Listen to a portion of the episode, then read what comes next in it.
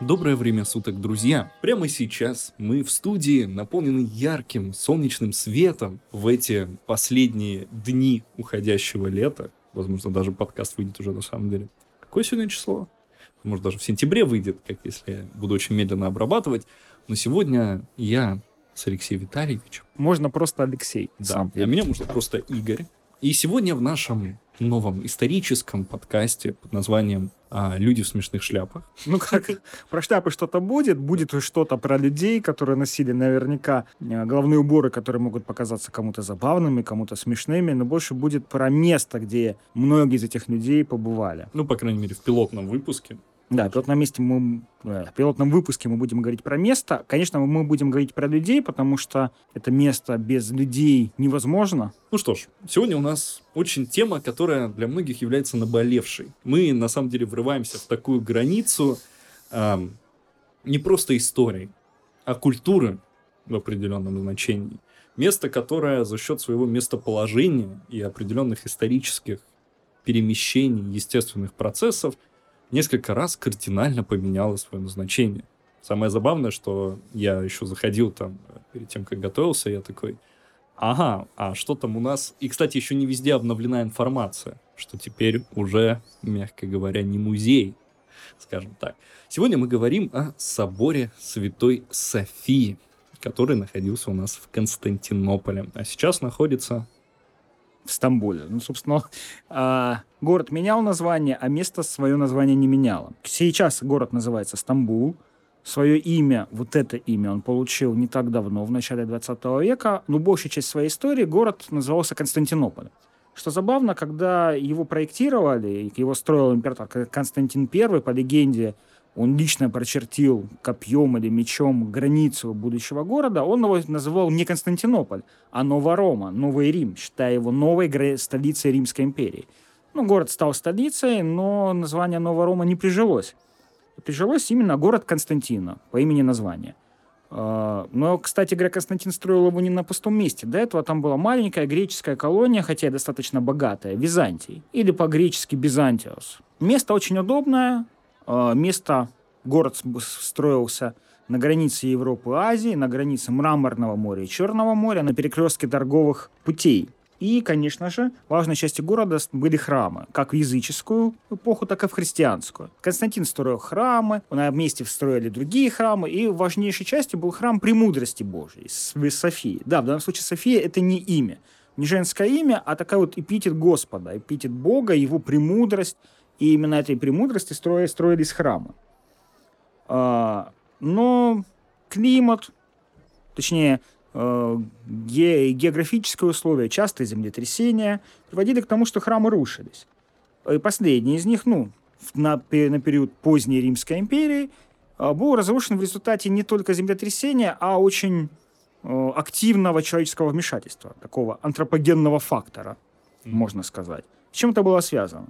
Ну, во-первых, э, единая Римская империя в то время уже не существовала. Она, точнее, была разделена на две части, и правили два императора, потому что, понятие империя не подразумевало, что может быть две империи. Империя — это нечто вечное, вселенское, но у нее может быть два правителя.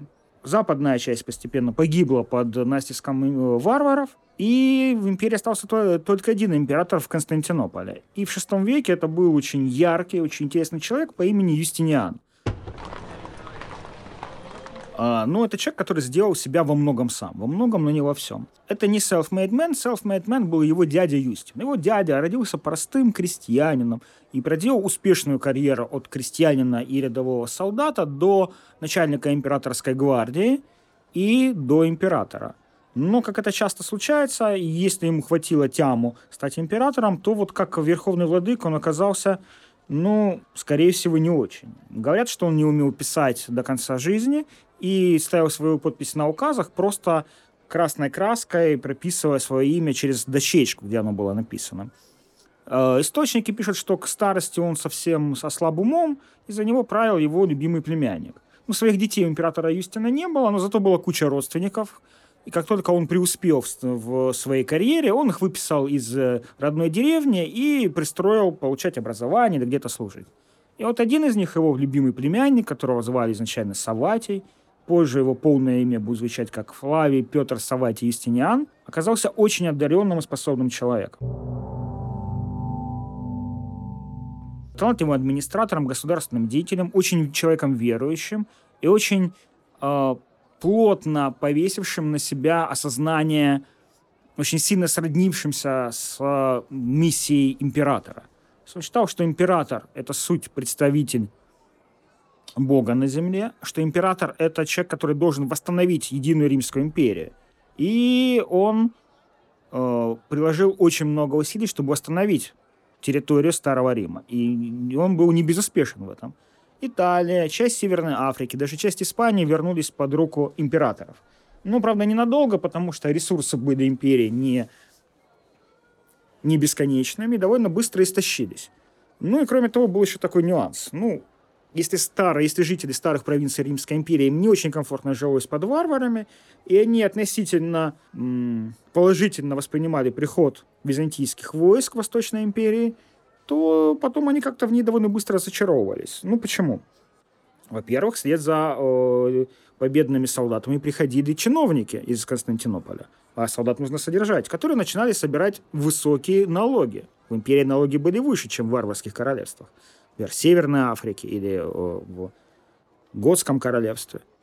Следом Юстиниан потребовал собирать налоги не просто текущие, но и за то время, пока эти территории не были в составе империи, хотя должны были быть и должны были за это время заплатить налоги. И потом он, как пишет, еще и дошел до того, что решил возвращать э, территории потомкам э, их владельцев, то есть заниматься реституцией. Ну, какого-нибудь римлянина варвара изгнали, тот бежал в Византию, влачил там жалкое существование – он и его потомки в течение нескольких десятилетий, и потом они сумели, и потом, когда Рим в лице Византийской империи вернулся на потерянные территории, эти люди начали, точнее, их потомки начали предъявлять претензии на старые территории. В общем, э, Юстиниан создал кучу проблем, с которыми его наследники потом успешно или не очень справлялись.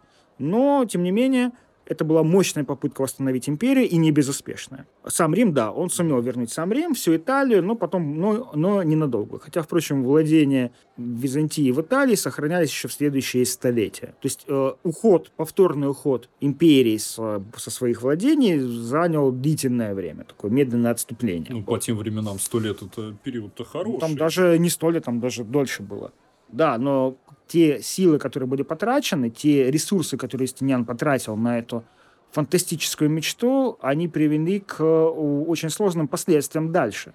То есть они не сделали империю сильнее, они ее скорее ослабили, потому что на Востоке были, была сильная Персия, потом империя не была однородной. Здесь мы подходим, к, собственно, к самому строительству собора Святой Софии. Империя не была однородной. Что ее скрепляло? Понимание единой власти, единого императора, понимание единого языка, да, и официальным языком оставалась латынь, но фактически восточная часть империи уже давно говорила на греческом. А, при этом это были абсолютно разные люди с разными культурными кодами. Что их объединяло? Религия? Да, большая часть населения империи была христианами, но они по-разному понимали христианство. А, различные трактовки христианского вероучения были распространены. Ну, там были разли... то, то, что сейчас э, церковь называет ересями. Ариане, которые считали, что э, Иисус больше человек, чем Бог, или несториане, которые были наоборот. Здесь я могу ошибаться, mm-hmm. но как, ну, главное, чтобы мы понимаем, что это были различные трактовки христианского вероучения. И э, Юстиниан, человек очень религиозный, он в эти все религиозные споры вмешивается. Это все было, получается, до Никейского собора? Это было уже после Никейского собора. Никейский а, собор после. был при Константине в э, начале IV века, а это 200 лет спустя, это 6 век. А я думал, ведь все вопросы на тот момент уже были решены, кстати, по поводу... Никийский собор вроде решил вопросы, но пойдите объясните людям, которые веруют по-другому. Да. А, например, ну, в это же время варвары в Западной Европе являются большей частью именно арианами. То есть они не воспринимают ту версию христианства, которой придерживаемся мы. В тот момент они, с точки зрения официальной церкви, они еретики. В общем-то, все религиозная нетерпимость Юстиниана, высокие поборы, высокие налоги – видимо, нечистоплотность его близкого окружения, его чиновников приводит к тому, что в Византии начинается массовое восстание в столице в Константинополе. Тут была еще такая специфика. Дело в том, что э, и римляне, и византийцы, они себя называли ромеи, то есть римляне такой на греческий лад, они были, были очень большими сторонниками спортивных состязаний. Нет, не гладиаторских боев и не футбола, а скорее некоего подобия Формулы-1. Ипподром. Колесница. конные, коли- И- конные соревнования, колесница. Причем это они были, они были настолько любили это, что там были даже целые э, партии или Дима, ну Дима по-гречески, мы называем это партиями ипподрома. Э, Было четыре, красные и белые, но на, на- наибольшее влияние имели зеленые и синие. Зеленые – это просины, синие или голубые – это винеты. Причем это были не просто какие-то, как э, Red Bull и Ferrari. Нет, это гораздо круче. Это э, группы, императоры поддерживали, например, больше винетов голубых. Это была такая, их, за, за них больше болели аристократы, а за зеленых, за просинов больше болели такие люди, которые занимались торговлей и ремеслом. Это были фактически политические силы, которые имели влияние во дворце. Это были такие жесткие фанатские группировки, которые могли устраивать побоища друг с другом. Они организовывали мероприятия, у них были такие перформансы на ипподроме и за пределами ипподрома. Они содержали конюшни, они содержали, они, они готовились к, выступ, к выступлениям на ипподроме, к, к конным рестаниям. То есть это был такой вот э, спор- Четырех, четырехпартийная спортивная система. Скорее, это было двухпартийно, потому что все-таки Венеты и Просины играли в основную роль. Ага. Остальные две, а, они как бы были такими клиентами их, а, скорее младшими партнерами. И э, в ше- в 532 году в Константинополе вспых- вспыхивает восстание под названием Ника. Ника в переводе означало «пообеждай». Вспыхи- Вспыхивает оно, по-моему, по какому-то не очень значительному поводу, начинается в ипподроме, начинается оно прирастать в драку между винетами и просинами, между, между, зелеными и голуб- между голубыми и зелеными. Эта драка перерастает в массовое побоище, стража не может ее остановить. В результате и те, и те объединяются, чтобы бить стражников.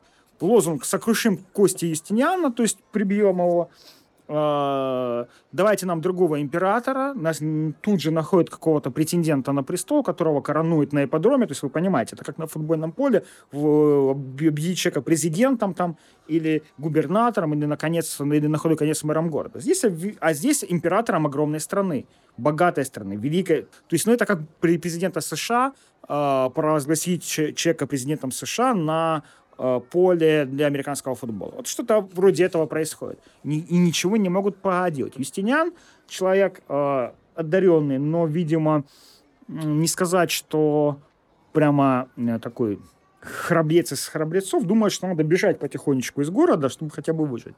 Но тут в руки дело берет женщина. Юстиниан был женат, ну как император без жены. Он женился на женщине по имени Феодора, про которую писали много плохого и много хорошего. А, Ну, тут важно еще и кто писал, об этом человеке мы чуть позже поговорим. Это была женщина, тоже вышедшая из самых низов. Говорят, что в юности она была проституткой. Но позже, когда она вышла замуж за Юстиниана, который безумно влюбился в нее, она ничем свою честь не запятнала. И она была, будучи женщиной более, с более твердым характером, чем Юстиниан, сказала, Парфира – лучший саван. То есть императорская одежда – лучший саван для покойника. И она убедила Юстиниана не уходить из дворца. И, видимо, это ее решение укрепило лояльные власти силы, и им удалось подавить восстание. Было перебито больше 30 тысяч человек, пишут источники. Претенденты на престол, вот, вы, выдвинутые толпой, были казнены. Юстиниан не очень хотел этого, он считал, что они были заложниками этой ситуации, но Феодора убедила его, объяснив, что эти люди уже были венчаны на престол. И это уже опасность. Они были убиты, но их семьи были, не были репрессированы, они были оставлены в живых, и более потом, позже, им было возвращено конфискованное поначалу имущество, большей частью. И как раз во время этих всех э, волнений в городе было разрушено, э, было разрушено множество зданий, в том числе Центральный собор. Истинян принимает решение в качестве такого символа своей власти, в качестве символа торжества той религиозной концепции, которой он придерживается, ортодоксальной концепции, построить новый огромный собор, который будет самым большим в мире, и будет символизировать его власть, его любовь к Богу и то, что Бог благоволит Юстиниану. Этот и был собор Святой Софии. Я не буду удаль- эм, ударяться в описание его величия, особенности, гениальности, какие там решения. А, все эти нефы, контрфорсы и так далее. Это был построен огромный собор. Такого второго не было ни до этого. Э, Приходилось принимать новые решения, особенно в условиях того, что э, было, была постоянная угроза землетрясения, и при жизни Истиниана пришлось дважды уже собор ремонтировать. Его особенностью был огромный купол, который при этом э, должен был оставлять ощущение воздушности. что он, что он парит над громадиной храма. Для этого приходилось придумать множество изящных и не очень инженерных решений, там, огромные колонны, а, было потрачено огромное количество средств, ресурсов на строительство. Мы знаем именно архитекторов, но не будем их произносить. Какое впечатление возникало э, от храма? Ну, например, у нас есть текст, который в первом русском, в первой русской летописи в повести временных лет упоминается. Когда князь Владимир отправляет послов, они прибывают в Византию и э, свои ощущения они передают. И пришли мы в греческую землю, и ввели нас туда, где служат они Богу своему, и не знали, на небе или на земле мы. Ибо нет на земле такого зрелища и красоты такой, и не знаем, как рассказать об этом. Знаем мы только, что пребывает там Бог с людьми, и служба их лучше, чем у всех других странах. Не можем мы забыть красоты той, ибо каждый человек, если вкусит сладкого, не возьмет потом горького. Так и мы не можем уже здесь пребывать. Это впечатление людей, которые побывали в Святой Софии, видимо, впервые в жизни. Что пишут, например, источники? Например, э, человек, который был современником Юстиниана, некий Прокопий Кисарийский. Он был придворным историком, он описывал деяния императора и его полководцев, очень восторженно, а по ночам писал так называемую тайную историю, где он совсем по-другому оценивал Юстиниана. Mm. То есть утром он пишет, какой у нас великий император, как он мой, могущ, как он умен, как он прекрасен. Вечером он пишет... На самом деле нет.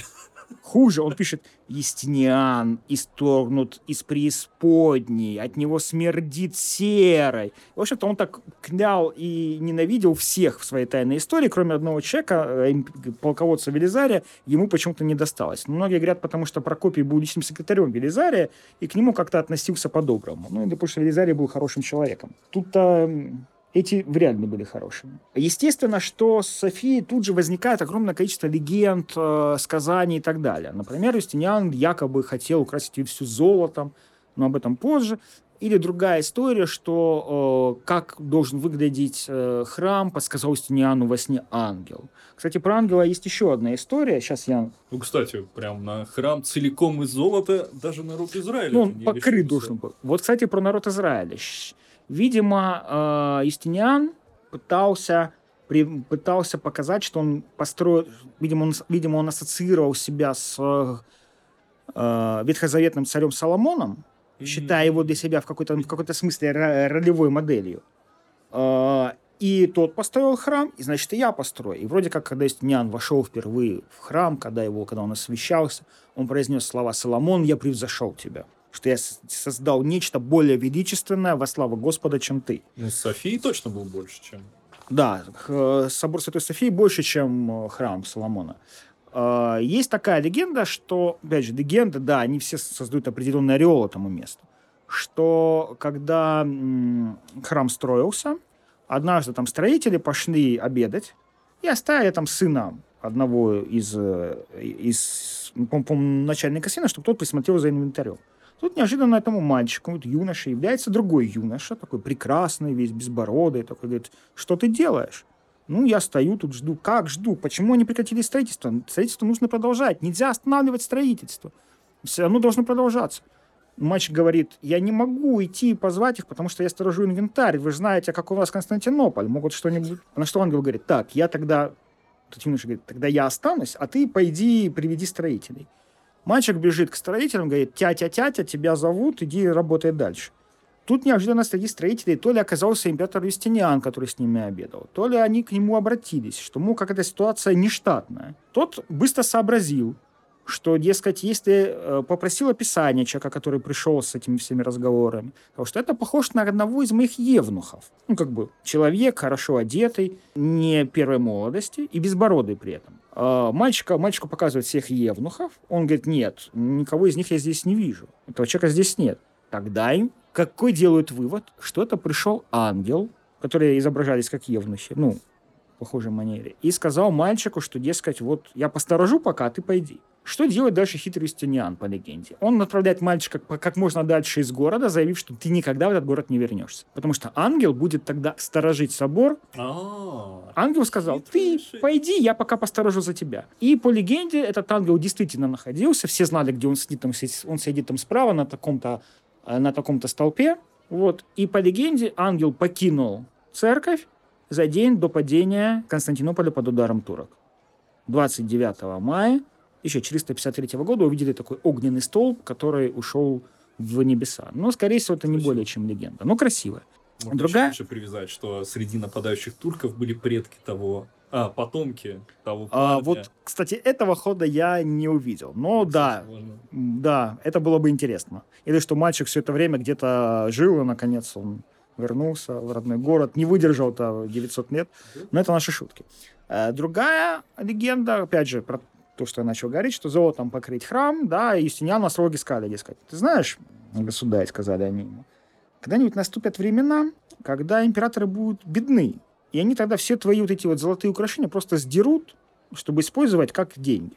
Юстиниан этого не стал делать. И эти астрологи глядели как в воду, потому что время шло, а, собор украшался, собор перестраивался, он накапливал различные богатства, подношения. М, Византия, наконец, начала переживать не самые лучшие времена. В 1203 году город осаждался крестоносцами. Ну, в то время была эпоха крестовых походов, было модно в Европе ездить, освобождать гроб Господень, но очередной поход туда не доплыл, а доплыл только до Константинополя. То есть для них это был такой, оказался перевалочный пункт, они ввязались в местные разборки за власть э, и помогли одним претендентам захватить власть в Византии и потребовали оплатить их труд. Платить было нечем.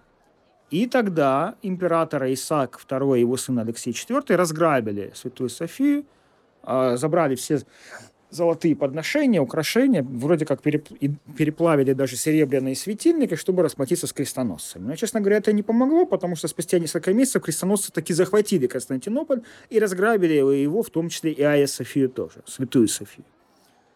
А, И на 57 лет Константинополь стал католическим городом. В то время уже произошел разрыв между католиками и православными. Церковь уже рассоединилась на две части. А, И София, кстати, в этом поучаствовала невольно. И вот католические крестоносцы захватывают город разграбили Святую Софию. Она использовалась как храм, в ней венчались на царство э, им- императора Латинской империи, которая возникла на обломках Византии. Точно так же, как и до этого венчались на царство императора Византии. Но она была в, в полузаброшенном состоянии. Лишь когда в 1261 году э, была восстановлена Византийская империя, тогда им византийские императоры начали ее реставрировать как свой главный собор. Э, но в таком состоянии она просуществовала до 1453 года, пока город не захватили турки. Османская империя возникает на обломках Византии, турки захватывают город. Э, Опять же, здесь связана еще одна легенда с этим. Говорят, что в тот момент, когда ну, жители укрылись в Святой Софии, думая, что это даст нам возможность спасения, и когда турки ворвались в город, в это время шла, шла литургия, вроде как священник, который нес в то время святые дары, увидев турок, вошел в стену. И он выйдет из, из этой стены только в тот день, когда э, Константинополь обратно станет православным городом, когда обратно Святая София станет православной. Почему-то очень сильно любят люди уходить надолго из Святой Софии, как и парень, и Да. священник. Парень-то ушел, чтобы ангел остался. А вот священник, ну, опять же, это не более чем легенда. Возможно, у нее есть какое-то рационалистическое объяснение. А, Святая София была разграблена. Мехмед Завоеватель, э, османский султан, превратил ее в мечеть. А, По легенде, он ее выкупил. То есть он не просто ее завоевал, он ее выкупил там у как- кого-то, кто имел на нее какие-то имущественные права. Скорее всего, эта легенда отсылает нас к ветхозаветной истории, когда царь Давид, захватив Иерусалим, выкупает гору Мария, а, чтобы построить на ней потом храм. Ну, храм потом построил его сын, но неважно, он выкупил эту гору именно под это. То есть не просто по праву за завоевания, по праву честного приобретения за ту сумму, которую она, по мнению царя Давида или там по мнению того, кто продал ему, она стоила. Примерно такой же шаг вроде как делает Мехмед Завоеватель. Но мне сложно сказать, насколько э, это летописное предание или насколько это имело, имело место. Но мы знаем факт, что Святая София становится мечетью, и она ей пребывает следующие почти 500 лет. Периодически она ремонтируется. А, Большой ремонт был в середине 19 века, потому что иначе она грозила просто обвалиться. И после того, как Османская империя заканчивается, на ее место приходит Турецкая республика, новые власти Турецкой республики берут курс на отказ от исламского и османского наследства, курс, на курс на секуляризацию, то есть на светскость. И в том числе Святая София становится музеем. По легенде, опять же, пишут, что буквально за одну ночь главу турецкого президента Мустафа Кемаля, почти уже Ататюрком, Ататюрком станет через несколько дней, убедил в этом, убедил в том, что нужно из Софии сделать музей, убедил в этом э, немецкий археолог, по-моему, Шнайдер. И настолько, убедил, что Ататюрк за ночь написал указ и утром прибежал, рано утром вешать табличку, что мечеть закрыта и будет переделана в музей. Э, сняли штукатурку, которой были замазаны изображения, э, которых было много в Святой Софии. Часть, выяснилось, изображений сохранилась, часть, к сожалению, нет. Э, там были запрещены религиозные службы, и Святая София стала музеем, куда можно было войти всем желающим. Она была успешным музеем в том плане, что она приносила большой доход Турецкой Республике. Она не просто обеспечивала себя, еще что-то давала в казну. Но вот на днях было принято решение, ну, как на днях, сука, месяц назад получается, до нашего эфира, было принято решение о том, что Святая София вернется в статус мечети. Да. с нее опять можно будет входить, в нее, в ней можно будет молиться, на время молитвы будут изображения людей закрываться специальными занавесками, или на них будет проецироваться специальный лазер, какие будут последствия для, э, здесь лучше спросить искусствоведов, мне кажется, что негативные. Э, скорее всего, простым людям, э, те, кто не является верующими мусульманами, будет, вряд ли будет запрещен вход во внутреннюю часть, то есть, скорее всего, на галерее куда-то. Вот. Вроде как обещают сделать ход в Айя Софию бесплатным, но она приносила большой доход, и как бы откуда-то из бюджета нужно взять деньги, чтобы, чтобы потратить, ну, чтобы возместить потери. Кроме того, как пишут, это очень капризный музей. Это музей, который требует большого ухода за ним. Под Святой Софией огромные пространства с водой. Это грунтовые воды, которые поднимаются. Там до сих пор толком не обследованы. То есть мы знаем из источников, что там, на, на, например, под Святой Софией находится огромная цистерна, где вроде как говорят, что могут, можно расположить там по-моему, 20 кораблей. Но имеется в виду древние корабли, деревянные, а не современные авианосцы или там какие-нибудь нефтяные танкеры. Но это огромное пространство. И мы знаем, что оно вроде как там есть, но что там находится, мы толком не знаем. Откачать воду, вроде как даже нашли деньги на это, но, по-моему, политического решения не было принято. Тем более, что непонятно, как эти работы могут повлиять на сам собор. Там, нужны, там нужно делать постоянные ремонты. То есть это не такое, что э, это не объект, за которым просто ухаживать. Нет. Требуется постоянная, дорогостоящая, тяжелая работа. На самом деле, вот здесь э, для меня, честно говоря, момент грустноватый. Потому что а, собор Святой Софии входил в ЮНЕСКо. Под каким-то там солидным номером, как а, объект наследия, он был. И то есть по решению текущего президента Эрдогана мы не будем вдаваться в социологические, политические мысли этого решения, потому что мы не можем предсказать и понять. Это мы потом как-нибудь... Не, ну мы можем понять, почему это произошло, но для нас важен факт здесь, да, потому что мы говорим о, о памятнике. Печально, на самом деле, когда мы все-таки... Да, я понимаю, что, э, думаю, большое количество мусульман были рады этой новости. Как если бы и большое количество а православных были бы рады, если бы Святая София стала а, На самом деле есть достаточно сильное а, движение за то, чтобы Айя София стала православным храмом. Ну, понятно, что, мне кажется, в э, Турции эти, это мнение мало кого волнует. А большая часть мусульман, ну, активных мусульман, имеющих четко артикулированную общественную позицию, поддержала это, хотя далеко не все. Насколько я знаю, было много голосов, что, дескать, что это такое – все-таки, ну, как бы 21 век, это такая, такое место очень специфическое, которое принадлежит всему человечеству и различным конфессиям, а не какому-то одному.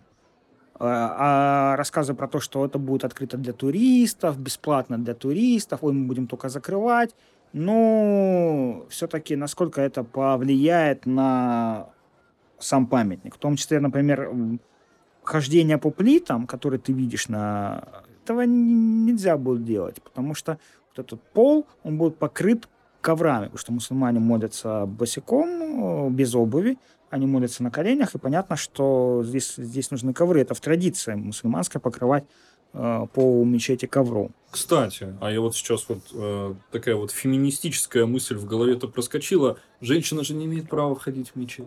Э, это тоже проблема, насколько я понимаю, это будет решаться тем, что женщина будет входить куда-нибудь там. Ну, тут же, конечно, возникло много людей, которые говорят, вот, Константинополь должен быть нашим родным православным городом, тогда вот это будет церковь, они вот эти вот там будут это вот это вот свои дела делать. Но опять же, это все такое, все разговоры в пользу бедных. А бедными в данном случае являются те люди, которые просто хотят прикоснуться к э, многовековой истории культурного объекта, который долго, очень долго был, вплоть до начала 16 века, был самым большим храмом в мире, вплоть до того, как не был построен э, собор Святого Петра в э, Риме. Ваши комментарии мы с радостью ждем где угодно, мы с радостью их почитаем, обсудим а, в следующем выпуске нашего подкаста а, «Люди в смешных шляпах». Мы все-таки акцентируемся на самом деле на этом. И... Да, я думаю, что в следующий раз мы поговорим о каком-нибудь человеке, который носил какую-нибудь смешную с, нас, с нашей сегодняшней точки зрения шляп. А, ну, сегодня было много все равно достаточно лиц. Сегодня мы поговорили о важном социальном, культурном, в какой-то мере политическом, абсолютно верно религиозном аспекте соборе Святой Софии, который был построен в Константинополе, в нынешнем Стамбуле. Теперь он существует. И с этим приходится мириться, как бы мы этого хотели, не хотели, желали, не желали. Де-факто теперь это больше не музей. Теперь это мечеть. И э, не будем по поводу этого сильно устраивать, мягко говоря, споры, споры с пеной рта, потому что мы мало на что можем повлиять. Сегодня мы хотели вам рассказать чуть побольше об истории этого красивого, легендарного и исторического места. За микрофонами были Игорь Олейников и Алексей Цветянский. Всем спасибо, всем счастливо.